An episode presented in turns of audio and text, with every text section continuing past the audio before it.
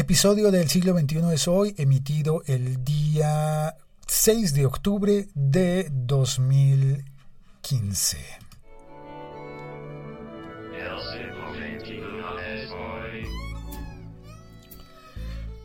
Pues aquí estamos emitiendo este podcast en directo. Eh, se puede. Ah, mira, tengo un audio para un audio para estrenar. Eh, si quieres entrar a saludar en el chat o a decir tu opinión.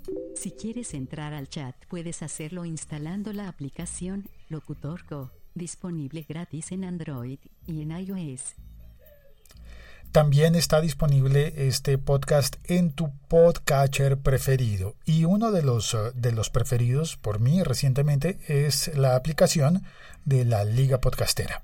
Puedes encontrarla en, eh, en la tienda de aplicaciones de Google, en el Play, eh, Google Play, o también en la App Store de Apple y allí puedes encontrar todos los podcasts de la Liga Podcastera, incluyendo este, por supuesto.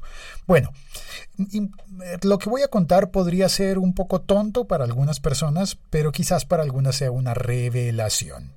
Y es que estuve intentando enviar una fotografía esta mañana en un grupo de Telegram. Si no lo sabes, Telegram es una aplicación de mensajería similar a la de WhatsApp, pero unas 200 veces mejor, por cosas y detalles como la privacidad, por la facilidad de hacer grupos en los que puedes silenciar las notificaciones. No, bueno, tiene una cantidad de ventajas y hoy voy a hablar solamente de una, y es el manejo de las fotografías. Ok, tú puedes tomar una fotografía y enviarla. Sí, muy bien. Puedes recortar la fotografía. Muy bien. Puedes hacerle algunos, algunos efectos, destacarla poner un comentario adjunto a la fotografía. Es, todo eso se puede hacer también en Telegram. Y, pero durante muchos años, eh, muchos, que serán tres, cuatro, en tecnología, esos son muchos. La aplicación preferida por, por la mayoría de las personas para fotografías ha sido Instagram. Pues porque se ha convertido en una red social bien, eh, bien popular. Pero no es un secreto que la calidad de las fotos en Instagram no es la mejor.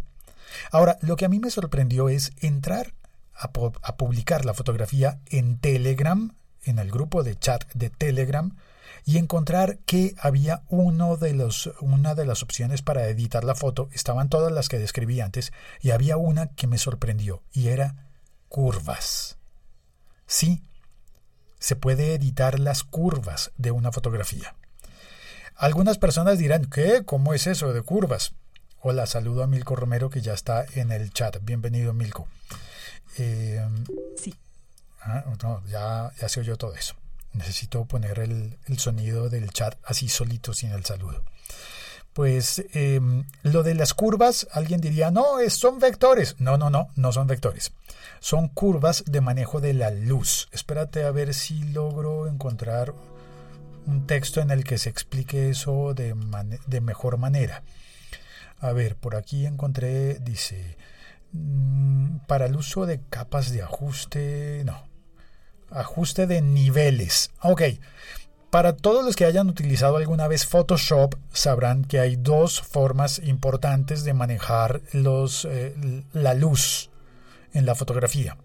En Photoshop ofrece los niveles y las curvas una persona que sabe muchísimo de fotografía, que es Jaime, arroba Baaxi, me dijo alguna vez, siempre es mejor las curvas, porque puede hacerlo eh, con mayor eh, dedicación, con, no, ¿cómo se llama? Con mayor detalle. Entonces, las curvas, eh, a ver, capa de ajuste por curvas, acá digo sobre los tres canales, se puede, se puede trabajar sobre los tres canales de luz de forma simultánea. En una foto de tipo RGB, rojo, eh, verde y azul, R por red, G por green, B por blue. Entonces RGB eh, afecta los tres canales de luz básicamente. Y un cuarto canal se llamaría el alfa o bueno, o el cuarto canal afectaría todo en conjunto. Pues esa opción de manejar las curvas y que tú vayas desplazando el dedo para saber si las partes muy iluminadas deben tener, eh, quieres incrementarles la luz o bajarles la luz. Si las partes de tonos medios quieres incrementarle o bajarle la luz. Si las partes de tonos eh, oscuros quieres incrementarle o bajarle la luz. Eso se puede hacer de manera gráfica con el control de curvas. Estoy hablando eh, de, de algo que no todo el mundo ha probado pero quizás las personas que lo han probado lo han disfrutado y han encontrado que el manejo de las fotografías es muchísimo más fácil y muchísimo mejor con ese control de niveles y de curvas.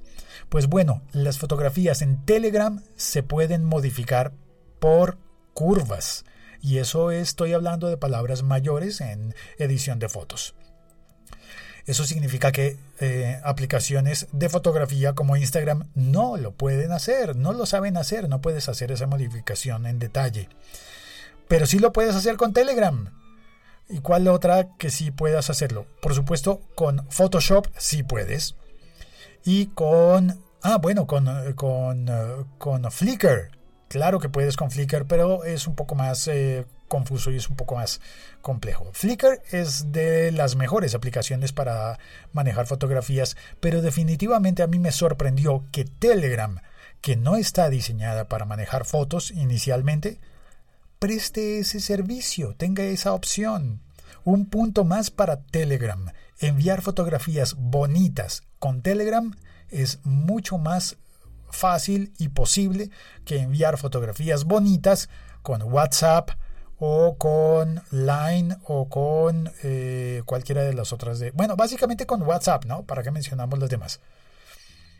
Si quieres enviar fotos bonitas y tienes la opción de enviarlas por WhatsApp, edítalas fuera. No las edites en WhatsApp. Edítalas fuera y después las envías. Pero si estás utilizando Telegram, podrás tomarlas y enviarlas allí mismo. Y modificarlas y corregir el color y hacer que las fotos se vean muy, muy, muy bonitas.